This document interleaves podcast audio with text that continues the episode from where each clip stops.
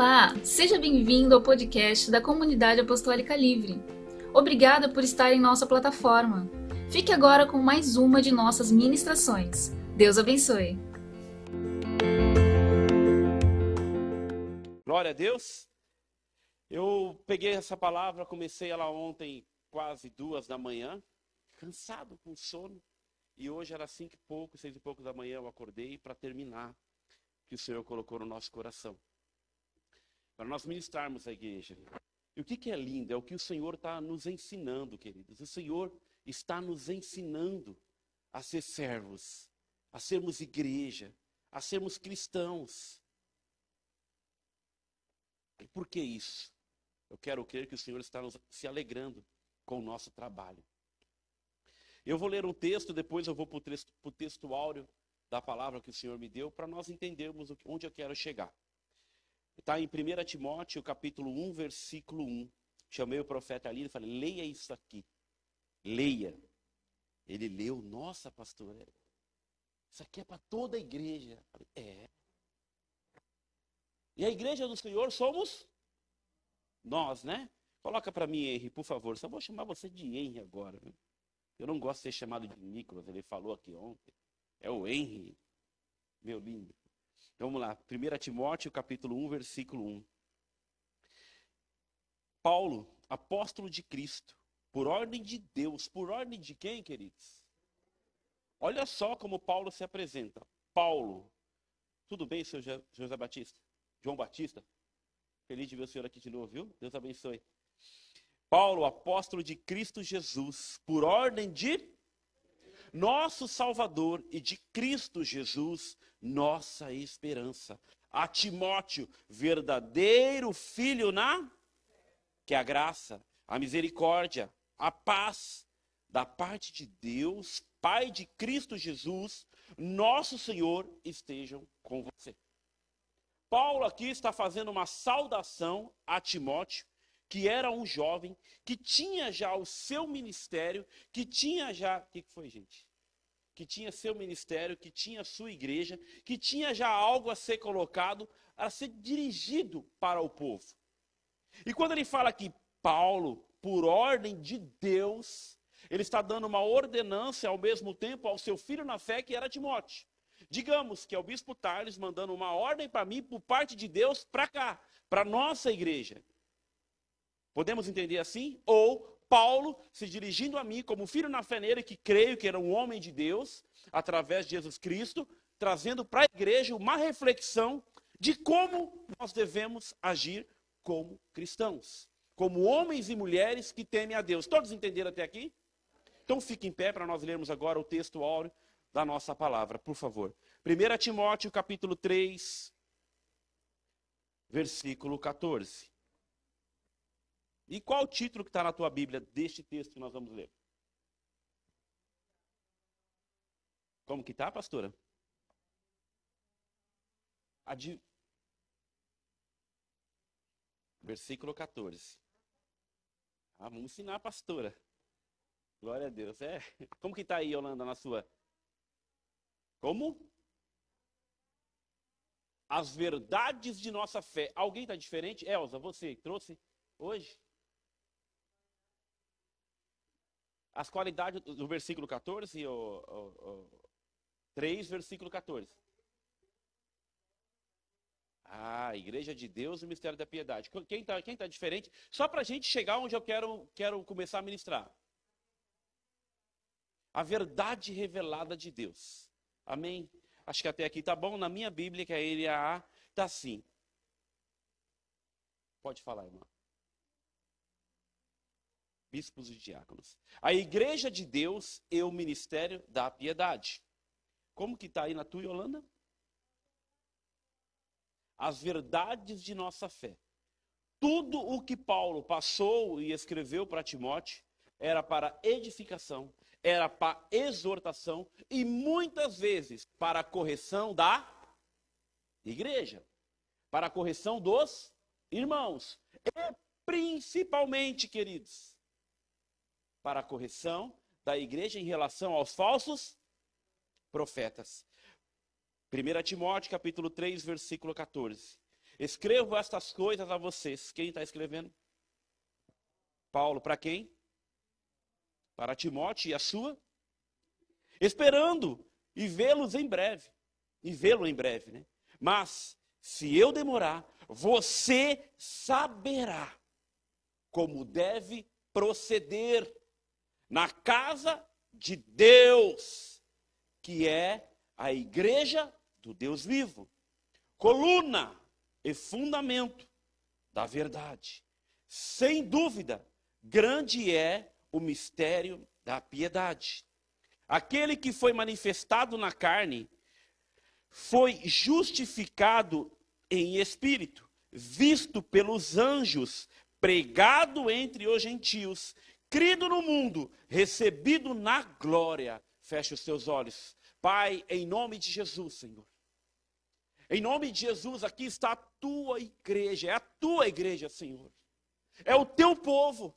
Por isso, Senhor, em nome de Jesus, ministra-nos nesta manhã, para que possamos viver a tua verdade, o fundamento da tua verdade, para que o Senhor possa, Pai, nos revelar, revelar a tua igreja, os verdadeiros atributos de uma igreja verdadeira aqui nessa terra e do seu redentor, do nosso redentor, o Cristo, o Messias enviado por nós. Em nome de Jesus, Senhor, tem misericórdia de nós e ministra, ministra os nossos corações nessa manhã para que possamos seguir em frente, crendo que o Senhor virá. Em nome de Jesus, amém e amém. Glória a Deus. Queridos, pode assentar-se. Quero cumprimentar os irmãos que vão nos ouvir pelo Spotify. Seja bem-vindo ao nosso ministério, Comunidade Apostólica Livre, da cidade de Mongaguá. Deus abençoe a todos. Essa palavra que o Senhor nos deu vai ser uma palavra que talvez vai sacudir alguns irmãos para nós acordarmos verdadeiramente para aquilo que o Senhor nos chamou. O Senhor nos chamou para sermos ovelhas, sim. O Senhor nos chamou para sermos discípulos, sim. O Senhor nos chamou para ser acima de todas as coisas. Homens e mulheres temente a Deus, que obedece somente a sua verdade, a sua palavra. Quando eu estava escrevendo isso, eu falei como é prazeroso você pregar a verdade diante da verdade de Deus, que é a sua palavra, e incentivar a sua igreja, a sua igreja não, a igreja de Cristo, o corpo, a família, que nós vamos falar de família aqui hoje, a estudar, a buscar a palavra, a procurar a entender aquilo que o Senhor deixou para nós. Qual foi, queridos, o maior legado que Jesus nos deixou? A sua palavra. Ele nos deixou a sua palavra. Eu já tive alguns, algumas conversas com alguns irmãos e com algumas pessoas. Eu acho que eu já ouvi, é, já falei aqui também, eu acho. Se eu não falei, eu vou falar pela primeira vez, então. Queridos, que é, este é o melhor e maior e mais perfeito manual de sobrevivência do ser humano aqui nessa terra. Se nós obedecermos isso, Deuteronômio capítulo 28 diz: Se nós obedecermos, nós seremos felizes, bem-aventurados, prósperos e cheios do Espírito Santo de Deus. Ou cheios do Espírito Santo de Deus e prósperos, felizes e abençoados. Basta nós o. Só isso. Nós não precisamos fazer mais nada. Se nós apenas obedecermos a palavra do Senhor, basta e também sermos vigilantes e astutos contra os falsos profetas, contra as falsas doutrinas e perseverar na doutrina dos santos. É isso que Paulo está ensinando a Timóteo aqui, para que ele, olha só como ele escreve, escrevo isso, escreva essa, escrevo coisas a você, esperando vê-lo em breve. Mas, se eu demorar, você saberá como deve proceder. O Bispo Tales, a gente tem algumas reuniões à noite, e ele fala: olha, eu não vou ficar falando isso para vocês de novo, porque vocês já sabem qual que é o nosso procedimento, qual que é a nossa forma de agir. E na última reunião, eu não consegui, a pastora Alessandra teve uma reunião com ele, ele falou: o bispo já sabe que nós vamos fazer igual ele faz. Porque nós temos uma linha de raciocínio, nós temos uma linha de pensamento bíblico. Nunca sair fora disso. Nunca, nunca Isso é o que nós vamos viver. Por isso ele fica tranquilo, mas ele pediu para nós fazermos isso, isso, isso, isso.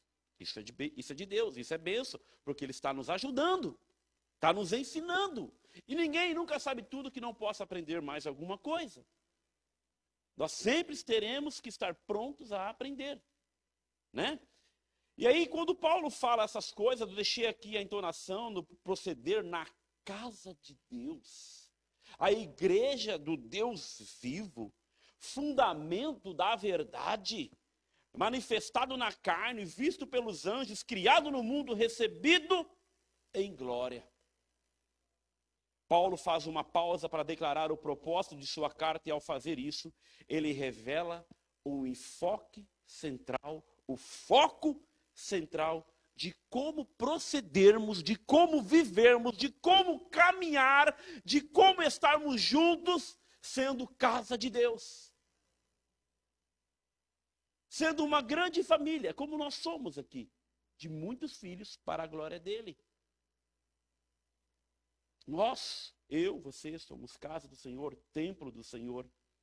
E quando nós nos reunimos neste templo, entre quatro paredes, aqui se chama uma eclesia, uma assembleia, onde nós nos reunimos para glorificar a Deus, exaltar o Senhor e dormir como o Zé está dormindo ali, de vez em quando. Olha lá, né Zé, meu amigão? Te amo.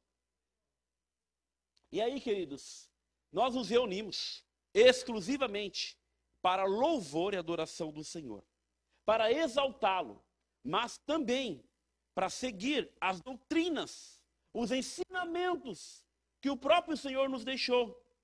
Ah, mas antes de tudo, adequadamente resume as suas instruções para a igreja, dando como exemplo a Timóteo. E ele começa assim, né? Em 1 Timóteo, capítulo 2, versículo 1. Coloca lá aí, por favor, vão acompanhando comigo. Ele começa dessa forma. Não tem como nós começarmos alguma coisa sem ser dessa forma. Não tem como nós não realizarmos algo para o Senhor sem ser com essa com essa regra fundamental. Antes de tudo, peço que vocês façam súplicas, orações, intercessões, ações de graças em favor das pessoas, clamando ao Senhor pedindo ao Senhor que Ele ouça a nossa oração em favor dos irmãos, em favor da igreja, em favor daquilo do que Cristo deixou para nós.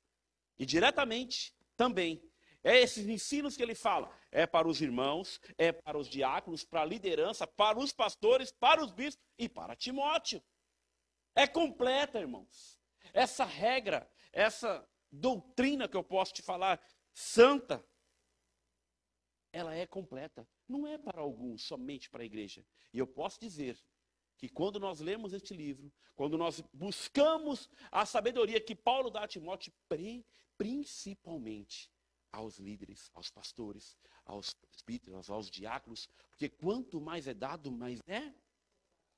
E diretamente aos diáconos, em 1 Timóteo, capítulo 3, versículo 13. E aí já é uma cobrança direto. Quem quer trabalhar no Senhor, quem quer viver para o Senhor, quem quer é, vestir a camisa e falar eu sou de Jesus, tem que ter isso. Pois os que desempenham bem o diaconato alcançarão para si mesmo uma posição de honra e muita ousadia na fé em Cristo Jesus. Essa ousadia, quando o Alindo veio abrir o culto, levantou a igreja, deixou a igreja para cima, falando que Jesus é bom, que Jesus é maravilhoso, que Ele é tremendo. Ontem a pastora foi no, no, no evento de jovens aqui, de dança, uma, o quê? Um congresso só de danças para o Senhor. E ela falou que subiu um ministério de louvor lá, só de jovens. E ela falou: que mover, que, pro, que presença de Deus, que unção. Falei: isso é lindo, isso é maravilhoso. Pensei comigo. Os diáconos, aqueles que cooperam, têm que desejar isso. Têm que ser ousados no Senhor, que alcançarão para si uma posição de honra. Mas para isso existe. Existe e é necessário uma exigência diretamente para todos. principalmente para os líderes, aqueles que têm alguma responsabilidade. Ou será que aqueles ministros que estavam lá, os salmistas, subiram ali aleatoriamente, sem ensaiar, sem pensar nos louvores, sem ter um tempo de oração, sem ter um tempo de jejum, sem um tempo de se consagrar, ia subir de qualquer jeito? Eu prego aqui, vim aqui, prego de mim mesmo? Não, queridos. Exige-se um tempo, exige-se estudo, exige-se dedicação, principalmente quando nós vamos fazer a, a obra do Senhor, né? 1 Timóteo, capítulo 3, versículo 3, eu acho que eu eu errei. Não.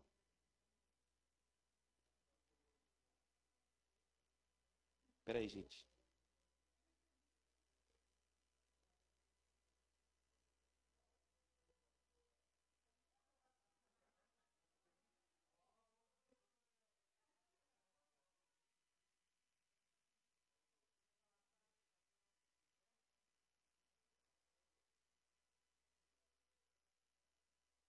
Espera aí, gente.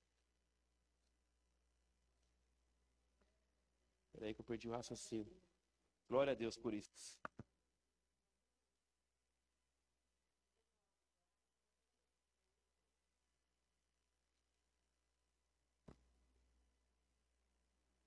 Três, seis, perdão.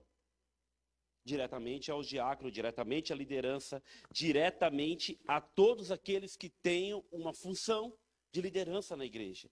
3,6. Que o bispo não seja recém-convertido, para não acontecer que fique cheio de orgulho e incorra na condenação do diabo. É necessário também que ele tenha bom testemunho dos de fora, a fim de não cair na desonra e no laço do diabo. Do mesmo modo, quanto aos diáconos, é necessário que sejam respeitáveis de uma só palavra, não inclinado ao vinho, mas não gananciosos, conservando o ministério da fé com consciência limpa.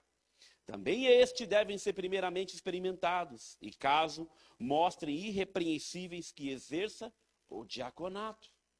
Do mesmo modo, Quanto às mulheres, é necessário que elas sejam respeitáveis, não maldizentes, moderadas e fiéis em tudo. O diácono seja marido de uma só mulher e governe bem os seus filhos e a própria casa, pois os que desempenham bem o diaconato alcançarão para si uma posição de honra e muito ousadia na fé em Cristo Jesus. É algumas exigências diretas não tem como servir a Deus, não tem como conduzir a igreja na sua verdade fora disso.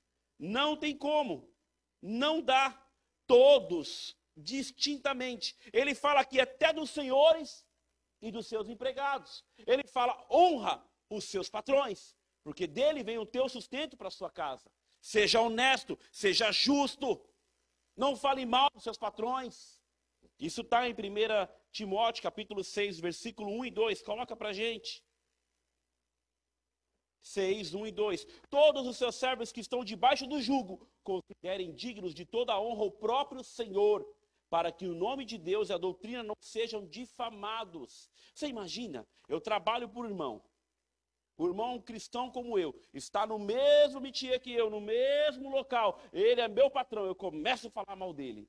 Eu não estou falando mal do irmão, eu estou falando mal dele como cristão. Eu não estou falando mal da empresa, eu estou denegrindo do lugar onde venho ganhar o meu pão. Está errado. E nisso o Senhor vai ser difamado. Como que pode? Você ser da mesma igreja está acabando com o teu irmão. Está errado? Que Deus é esse que vocês servem? Ah, queridos, Paulo continua suas instruções para a igreja contra os falsos mestres contra as, as falsas doutrinas, contra aquilo que ele repudia e refuta agora no versículo 3, do 14 em diante. Foi o que nós lemos. Que a igreja é a casa de Deus, morada do Altíssimo, santuário do Espírito, onde Deus habita. Falo de templo, amém, mas falo principalmente a igreja viva do Senhor, que somos nós que sou eu e que é você. A morada do Altíssimo. Nós precisamos entender e viver dignamente, porque nós precisamos cuidar do nosso tempo. Precisamos cuidar do nosso corpo. Precisamos cuidar daquilo do que Deus confiou em nós. A igreja, um, é morada do Deus vivo. E eu coloquei o título dessa palavra: Os atributos da igreja e do seu redentor, Cristo Jesus. Mas são atributos invisíveis, conforme os atributos de Deus, que alguns são invisíveis, como a onisciência, a onipotência, a onipresença. Não, são atributos visíveis que todos os cristãos devem ver e praticar. E também os atributos do nosso redentor, do nosso Senhor, não invisíveis, mas visíveis, que é praticamente palpável e acessíveis a todos nós. Amém? Glória a Deus por isso. Por isso, queridos, um, a igreja é a morada de Deus vivo. Você é morada do Senhor. Eu sou morada do Senhor. A igreja é a casa de Deus. 1 Coríntios, capítulo 3, versículo 16 e 17. Nós, o povo de Deus, somos a sua habitação. Não brinque com o seu corpo, não brinque com o templo do Espírito. Vocês não sabem que são santuários de Deus e que o Espírito de Deus habita em vocês? Paulo está perguntando isso para quem agora? Para a igreja de Corinto. Agora está perguntando para nós. Vocês não sabem? Nós não sabemos que somos templo do Espírito Santo? 1 Coríntios capítulo 6, versículo 19. Será que vocês não sabem que o corpo de vocês é santuário do Espírito Santo, que está em vocês e que vocês recebem de Deus e que vocês não pertencem a vocês mesmos?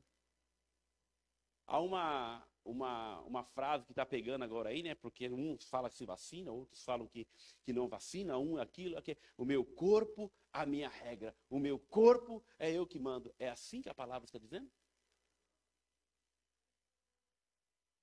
A palavra não está dizendo isso. Cuida bem do teu corpo, cuida bem da tua saúde, cuida do templo do Espírito. Mantenha o teu corpo em santidade. Mantenha o teu corpo vivo. Templo do Espírito Santo, tem mais.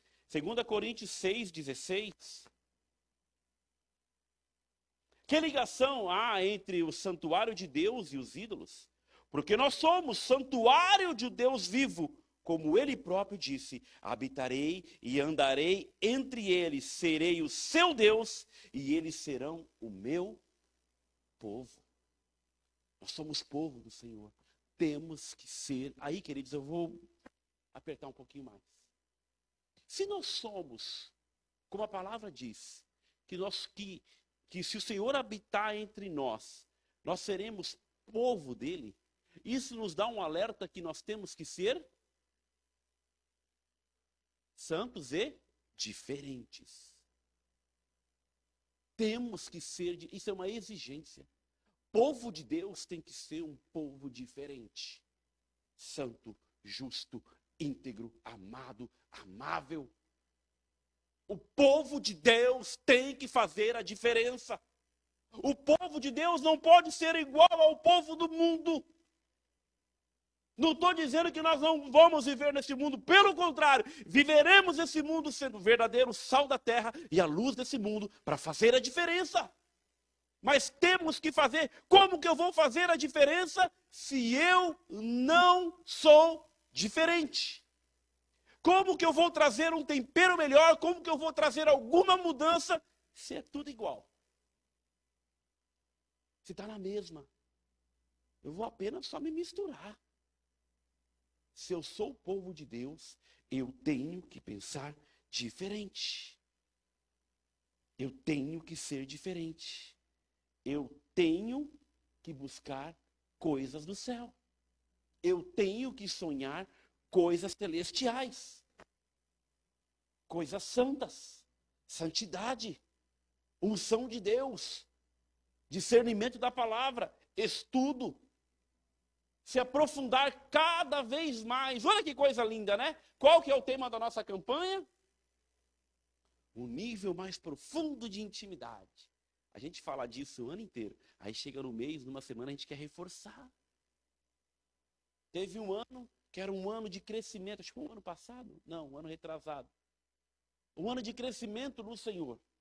Que nós tínhamos que ler mais, que nós tínhamos que buscar mais, que nós tínhamos como exemplo o Senhor que crescia diante de Deus e, e, diante dos homens. Lucas 2, 52.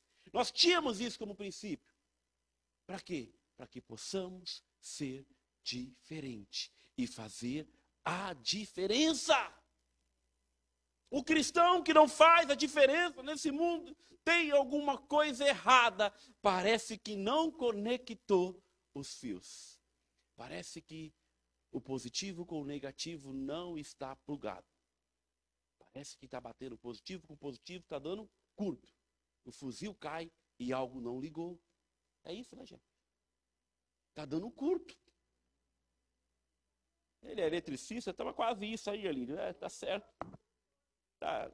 Deixa, é melhor deixar desligado? Deixa o fio, tem um fio desligado. Tem eletricista aqui. Queridos, presta bem atenção. Agora Deus, Ele habita entre nós, habita na igreja que nós somos, a igreja viva do Senhor. A igreja é uma família. Se a igreja não é um grupo de irmãos, então não é uma verdadeira igreja. Por que, que eu chamo todo mundo de irmão? Porque eu considero todo mundo meus irmãos em Cristo Jesus. Tem gente que nem, nem entregou tua vida para o Senhor. Tem gente que nem se derramou, nem foi batizado. Me chama de irmão. Porque pela fé eu já olho, serão servos e filhos do Senhor. Quem viu o podcast do Flow, que o Cabo da Ciolo, antes de começar a entrevista, ele falou: Vocês vão entregar a sua vida para o Senhor. O Senhor já me falou isso lá, emba lá embaixo, antes de subir. Quem viu isso? Quando terminou a entrevista, eles fizeram os dois confessarem a Jesus. E orou no final. Então, homem de fé, rede nacional, bombando, e ele falar e falando de Jesus. E no final, glória a Deus. Ele faz a diferença. Ele estava num debate de presidenciáveis do nosso país, pregando o Evangelho, falando do Senhor, falando do, do, dos ditames deste mundo e falando: o que falta neste país é o amor, o que falta neste país é Jesus, o que falta nessa nação é o amor do nosso Senhor e Salvador Jesus Cristo. Ele não tinha vergonha, porque era um homem que era separado de Deus para fazer a diferença que Deus quer que nós façamos. Há uma grande diferença nisso, meus irmãos. Paulo está falando isso aqui exatamente para Timóteo. Você vai saber como deve proceder. Foi assim que eu fiz com meu filho ontem. Como nós devemos proceder, como nós devemos viver, como nós devemos caminhar, como nós devemos exalar a luz de Jesus. A palavra oikos no grego significa casa, que também significa tanto edifício como uma, como uma família que ocupa um edifício. A igreja é casa de Deus, nos dois sentidos, tanto na morada de Deus quanto na família de Deus. Quem é a família de Deus aqui? Você é a família separada do Senhor. Creia nisso. Você é diferenciado. É sim, irmão. Você é diferenciado do Senhor, porque se não fosse verdade, o Senhor não deixaria na sua palavra que verão a diferença daqueles que servem e daqueles que não. É o próprio Senhor que está falando, não é o pastor. Você tem que fazer a diferença, Timóteo. Você tem que fazer a diferença com a tua igreja. Você tem que fazer a diferença, igreja linda e viva do Senhor. 1 Coríntios capítulo 3, versículo 11. Sabe por quê, queridos? Porque não há outro fundamento. Não há outra forma. A igreja é a coluna, o baluarte da verdade. A igreja é o Senhor. Porque ninguém pode lançar outro fundamento além do que foi posto ao qual é Jesus Cristo. Quando eu coloquei isso aqui, sabe que quando Pedro, quando Jesus foi fundar a sua igreja, e ele fundou através de uma palavra sobre a vida de quem? Pedro, o que, que ele falou? Pedro, através de ti, podemos dizer, posso fazer uma analogia, será fundada a igreja, a minha igreja. E as portas do inferno não prevalecerão contra ela. Nós temos que entender que igreja é essa. Será que é só um templo, hein, irmãos? Daqui a pouco, daqui mais ou menos 20 minutos, esse aqui vai fechar, todo mundo vai embora para sua casa. Fica apenas quatro paredes, tudo que nós temos aqui, todos esses instrumentos, todos esses objetos ficam aqui. Se nós não voltarmos no final da, da tarde, no início da noite, vai ficar. Se passar anos, vai ficar do jeito que está, vai apenas acumular pó, sujeira. Quem faz a diferença, quem é a igreja viva, quem, quem faz o milagre acontecer, somos nós, a igreja viva do Senhor. O Senhor não está preocupado com tudo isso que está aqui, ele anda preocupado, ele tem pressa para que nós venhamos nos converter verdadeiramente, para que a igreja do Senhor seja viva lá neste mundo. O Senhor tem pressa nisso. E este legado que ele deixou aqui para Timóteo está deixando para nós. Nós devemos saber como proceder lá no mundo. Nós devemos saber qual é o nosso procedimento para que o nome do Senhor seja glorificado na minha e na tua vida. É isso. E é tão lindo que ele dá exemplo de uma grande coluna, né? O texto fala coluna, fundamento. Quando a gente está vendo aqui, aqui na Praia Grande agora, muitos prédios bonitos, suntuosos, e normalmente né, nos prédios bonitos tem aquelas colunas com, com granito bem rodeado, não é bonito? Mas é aquela coluna que segura. É aquela coluna que mantém firme. A coluna segura o teto. O fundamento segura toda a casa. Quem é o fundamento da igreja viva do Senhor? É Ele. Nós temos que estar firmados, alicerçados, fundamentados no nome do Todo-Poderoso Jesus Cristo. Você, eu, nós somos a igreja viva do Senhor que precisa saber como proceder. Ah, mas eu vou aprender a proceder como, pastor? Fugindo das falsas doutrinas, fugindo dos falsos profetas, fugindo de todo o engodo de Satanás e todo o engano. É por isso que nós falamos aqui: estudem, invistam numa Bíblia boa, tenham um tempo de estudo, tenham um tempo de, de leitura. É por isso que nós gastamos 12 semanas, depois mais duas semanas, ensinando a igreja do Senhor a aprender, a buscar, a pelo menos saber onde está Gênesis, a pelo menos saber onde está Apocalipse, a pelo menos saber onde estão tá os evangelhos, a pelo menos saber os livros proféticos, históricos, a pelo menos entender aquilo que o teu Senhor te manda fazer, de como deve proceder, de como devemos fazer. Sabe por quê, queridos? Quem tem ouvido, ouça. Quem tem ouvidos, ouça. Tiago fala que além de ouvir, tem que praticar.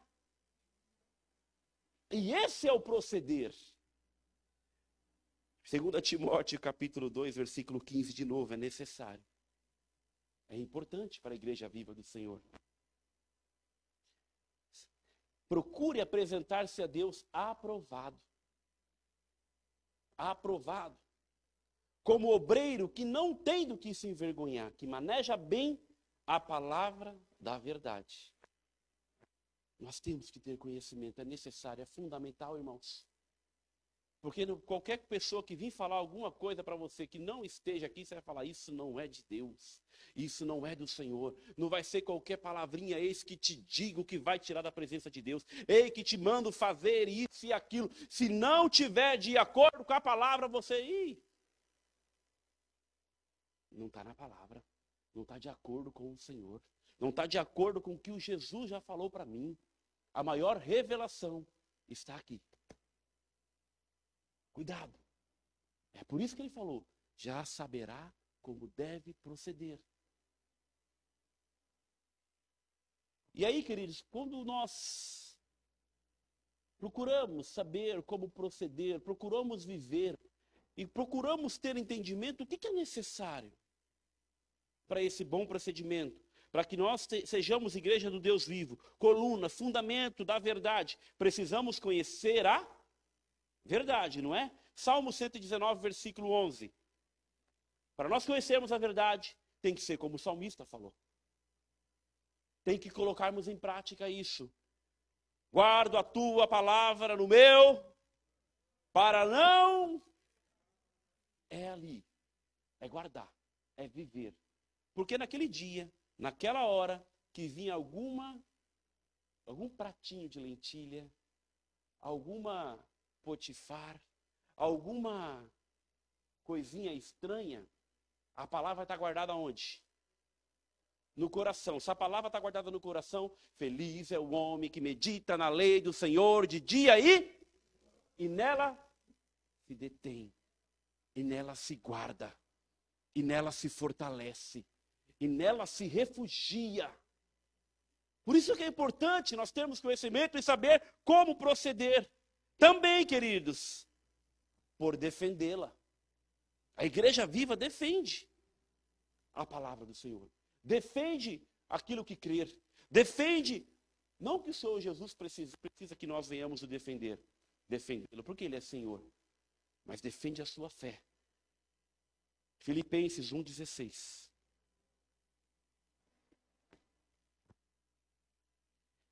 Estes o fazem por amor este os fazem por amor, sabendo que estão incumbidos da defesa do evangelho.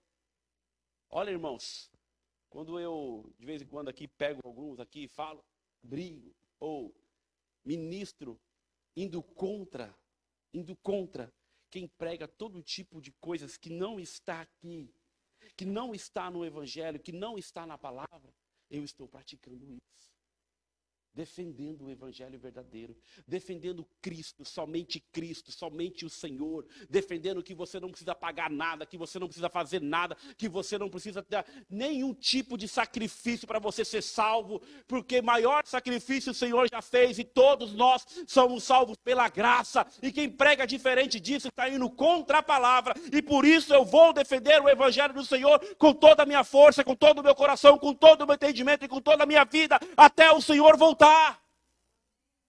Até o Senhor voltar. Porque aí sim eu vou saber me proceder, como devo proceder. E ensinando a igreja.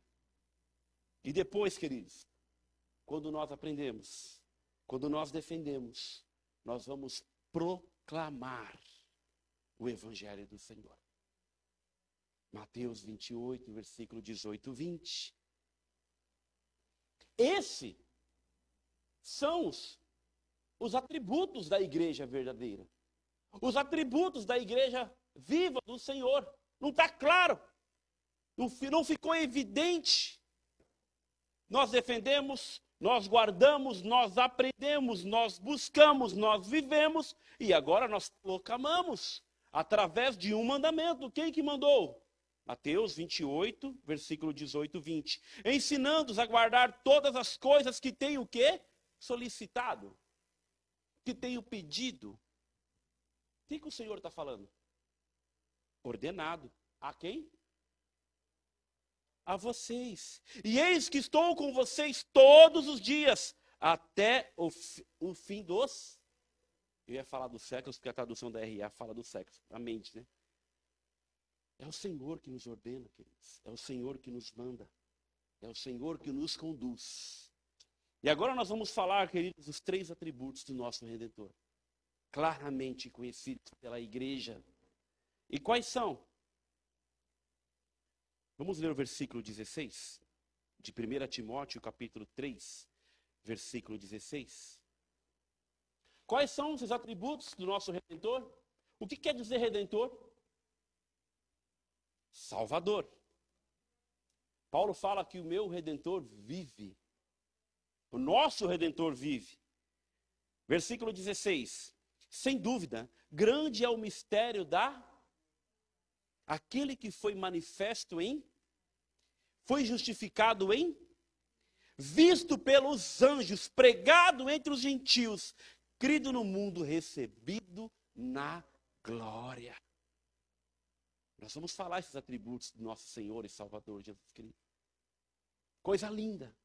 A igreja, ele ministra a igreja, ele ensina a igreja, ele fala o poder que a igreja tem, falando para Timóteo aqui, e agora ele vai falar desses atributos do nosso Senhor. Jesus Cristo é o grande redentor da humanidade, é o único Senhor e Salvador. Não há outro. Não há outro Deus que salva, transforma, liberta e ama como Jesus.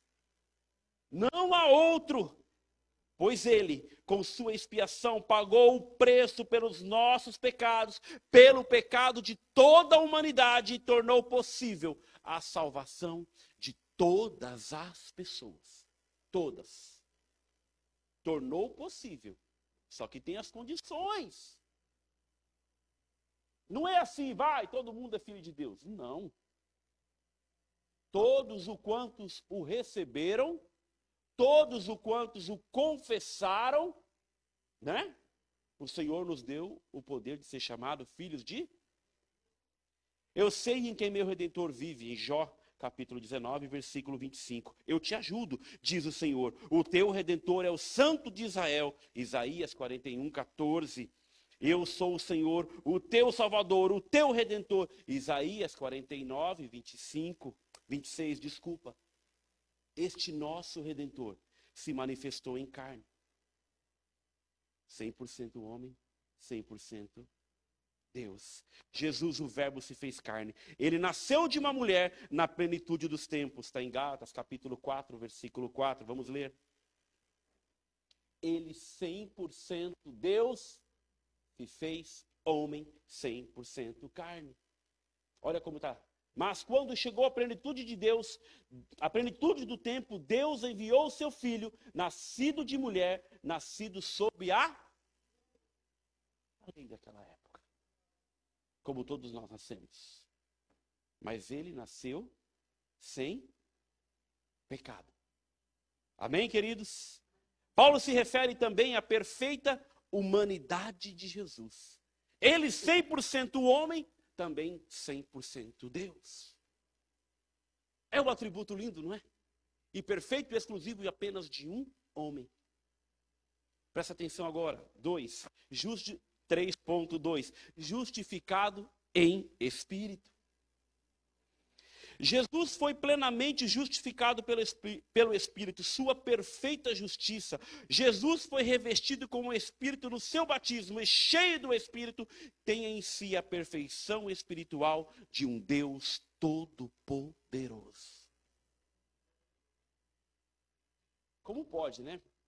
Jesus, quando estava depois de 40 dias de jejum, foi ser tentado, foi levado a ser tentado por quem?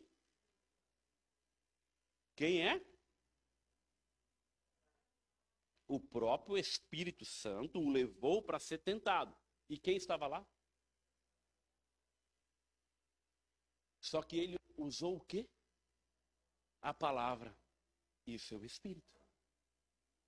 100% Deus, 100% homem. Engraçado, ou lindo de se ver e de se entender, que o próprio Satanás falou para ele: Mas você é homem, você não vai conseguir carregar todo este peso da humanidade em suas costas. Falou isso ou não falou? Querendo mentir, enganar. Por isso que talvez Jesus falou na sua, na sua humanidade, 100% homem, ele falou, Pai, se possível, mas que seja feita a tua vontade. Amém? Contemplado por anjos Queridos, aqui eu posso dizer assim, um Deus tão grande, de um amor tão grande. E quando nós mergulhamos na palavra, lemos a palavra, nós vemos que os anjos contemplavam Jesus. Os anjos contemplou Jesus quando foi nascer, amém? Os anjos participou efetivamente da sua vida aqui. Certo? No seu nascimento na sua tentação, no seu ministério, em sua agonia, em sua ressurreição. E sabe o que é lindo? Quando Pilatos foi falar com ele, você não tem nada o que falar, você não tem nada o que se defender, você é apenas um homem, eu posso tirar tua vida, eu posso acabar com você. O que, que o Senhor Jesus falou? E se eu quiser, mandarei uma legião de. Era um homem 100% Deus, 100% Senhor, 100% homem que os anjos o contemplavam. Olha como a palavra de Deus é linda. E um homem tão falho que ficou algumas noites sem dormir, a sua mulher também, porque ia julgar o grande Salvador do mundo, nosso Redentor. Como que a palavra de Deus é linda e como nós devemos proceder, queridos. Já ensinou a Timóteo os procedimentos de uma igreja, de como nós devemos andar, de como nós devemos caminhar. E agora nós estamos vendo a plenitude de um Deus tão poderoso que é Jesus. Ah, mas ele foi pregado entre os gentios. Antes da sua ascensão, nos deu uma grande comissão. Ah, eu vou, viu? É necessário que eu vou. É necessário que eu vá. Mas vocês têm que ir aí, ó, pelos quatro cantos dessa terra, fazendo discípulos. Não teve mais, ou nunca teve na vida dele, acepção de pessoas diferenciadas. Ah, você é diferenciado, você não é. Você é melhor. Não, ele pegava principalmente para os doentes, para aqueles que precisavam dele e confessavam os seus pecados. Crido no mundo. Não é isso que a Bíblia diz? Crido no mundo. O versículo 16. Porque Jesus foi pregado entre os gentios. Pessoas de todas as tribos, raças, povos, línguas começaram a adorá-lo como Senhor e Salvador, como está em Salmo 72, versículo 8 e 11. Salmo, não Saulo, hein? Salmo 72, 8 e 11. Domine ele o mar a mar e desde o rio até os confins da. Continua. E todos os reis se prostram diante dele, e todas as nações o sirvam. Continua. Ah, não, é só os dois, sete e oito. Todos os reis, todos os povos se prostram diante dele. Ele é Senhor, ele é Deus, e isso é visível. E o que, que nós temos que aprender mais um pouco? Que toda língua confessará e que todo joelho se dobrará e vai dizer que Jesus Cristo é o Senhor. Aplaudo o Senhor por isso, queridos. E por último, para terminar, foi recebido em glória. Jesus foi recebido em glória. E como é linda a palavra de Deus e como o Senhor fala conosco.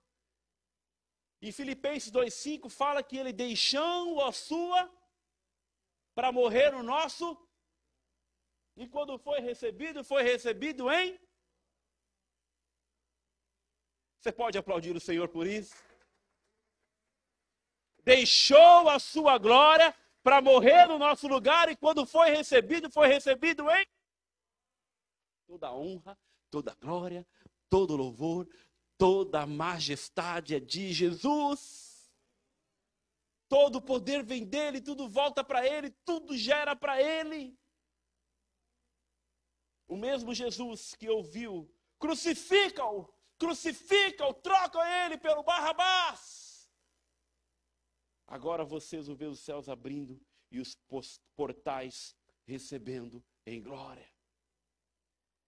E isso foi confirmado na palavra. Em Atos, o povo diz que viu Jesus subindo. Ao entrar na glória, o rei vitorioso, os céus proclamam os proclamas cânticos, louvores, digno é o Senhor. Aí eu quis dar uma de Renan aqui. Coloquei um pedacinho de um louvor. Não vou cantar não, eu vou recitar, que é mais bonito.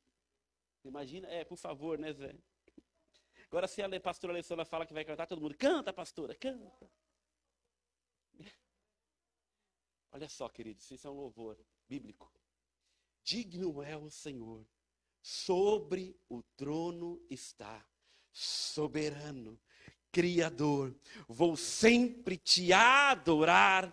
Elevo minhas mãos ao Cristo que venceu, Cordeiro de Deus, morreu por mim, mas ressuscitou Ele é Senhor, Ele é Deus, Ele é o nosso amado, Ele é a nossa salvação, Ele é tudo que nós precisamos. Nós não precisamos de mais nada, nós só precisamos nos render a Ele. Ele é o Deus da nossa vida, Ele é tudo que nós precisamos ser.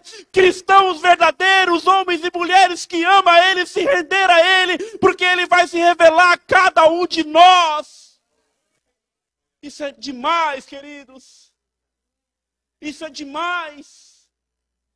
Se você, como igreja do Senhor, conseguir entender somente isso, basta. E aí saberemos como proceder. Fique em pé em nome de Jesus.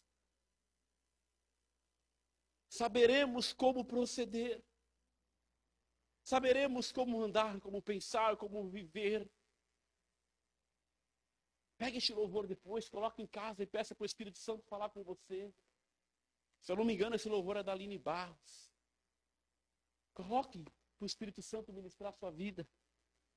Feche os seus olhos, queridos, para nós terminarmos. É tão maravilhoso conhecer o Senhor, viver a sua verdade, viver a verdade de uma igreja séria de uma igreja que prega o Evangelho, porque nós vamos conhecendo aquele que nos amou, nós vamos sabendo do seu amor, da sua misericórdia. E por uma ordem dada pelo próprio Deus aos seus discípulos, aos seus apóstolos e a todos aqueles que o amam. Irmãos, a palavra do Senhor é vida. A palavra do Senhor é a salvação. A palavra do Senhor é o roteiro perfeito para nós irmos para a eternidade, irmos para o céu. A palavra do Senhor é que nos basta. Sabe por quê? Em João 14, versículo 6 diz que Ele é o caminho, a verdade e a vida. E ninguém vai ao Pai a não ser por Ele, queridos. Por isso, nessa manhã eu quero te pedir, se rasgue diante desse Deus tão poderoso. Se rasgue mesmo. Confesse Ele de verdade sobre a tua vida. Confesse, porque eu vou te falar, isso é uma verdade. Eu falei isso para um rapaz que estava essa semana na minha casa. Surfista. Acha que é feliz. Eu só não falei dessa forma com ele. Acha que é feliz, que curte a vida. Mas eu falei, a maior felicidade de um homem,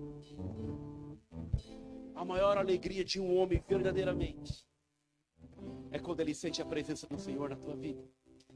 É quando ele sente o Senhor falar ao seu coração. É quando ele sente o Senhor falar, talvez, na sua voz.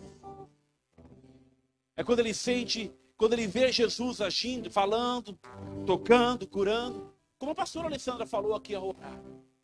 Um toque assim, como um cutucão mesmo do Senhor. Essa é a maior alegria, a verdadeira alegria verdadeira do Senhor para o homem aqui nessa terra. É tudo que nós precisamos. Jesus é tudo. Ele é tudo, ele é tudo, ele é tudo. Busque ao Senhor, busque, busque. Se derrame ao Senhor. O Alindo falou: Olha, eu não sei como você entrou aqui. Talvez você entrou rindo. Talvez você entrou comemorando os irmãos, a paz do Senhor, mas a paz não está habitando no teu coração. Alguma preocupação está, alguma tristeza, algum sofrimento. Sabe quem vai curar isso? Esse Jesus. Sabe quem vai tirar essa dor? Esse Jesus. Sabe quem vai transformar a tua vida? Ei, você que está em casa, é Jesus. Não há outra solução, não há outro caminho a não ser o nosso Senhor amado e prometido, Jesus Cristo. Se renda ao Senhor, se renda. Se renda em nome de Jesus.